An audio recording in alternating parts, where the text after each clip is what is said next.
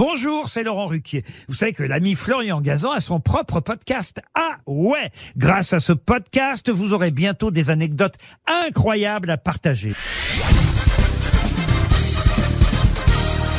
Salut, c'est Florian Gazan. Dans une minute, vous saurez pourquoi les chiens font aussi une crise d'adolescence. Ah ouais Ouais, derrière cette petite boule de poil adorable se cache aussi, figurez-vous, un ado rebelle. Sauf qu'à la différence de nous, les humains, qui commençons notre crise à environ 13-14 ans, les chiens, eux, c'est vers 7-8 mois d'existence que l'âge critique arrive. Ah ouais Ouais, sans prévenir, le chiot décide de se rebeller, de désobéir.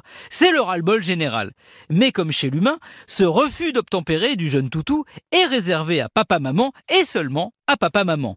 C'est une façon, pour lui, de tester la force de la relation. Vous savez, cette phrase assassine que tous les ados lancent à leur géniteur. Non mais ça va, euh, c'est bon. Eh bien, en chien, ça se traduit par le petit pipi sur le lit au réveil. Plusieurs scientifiques ont fait la curieuse analogie qu'une crise d'ado entre un chien et son maître, c'est exactement comme la nôtre avec nos parents. Sauf que nous, ben, on n'a jamais bouffé les canapés. Ah ouais? Ouais, Très agité et excité, le chiot se passionne pour ce qui l'entoure. Il veut tout tester, tout observer, un enthousiasme si contagieux qu'il peut pousser le plus calme des chiens à s'intéresser à tout ce qui bouge. Débordant de cette énergie folle, il s'avère que le chien soit en régression, au point même donc d'uriner dans la maison et d'aboyer sans raison. C'est parce que ça travaille là-dedans. Voilà. C'est un phénomène normal. La plupart des mammifères vivent d'ailleurs une crise d'adolescence. C'est une période où le cerveau se remodèle et entraîne des changements hormonaux qui modifient nos comportements et peuvent provoquer des angoisses, de nouvelles peurs ou une perte de confiance en soi. Un peu comme nos ados avec leurs boutons d'acné, leurs chagrins d'amour et les mauvaises notes.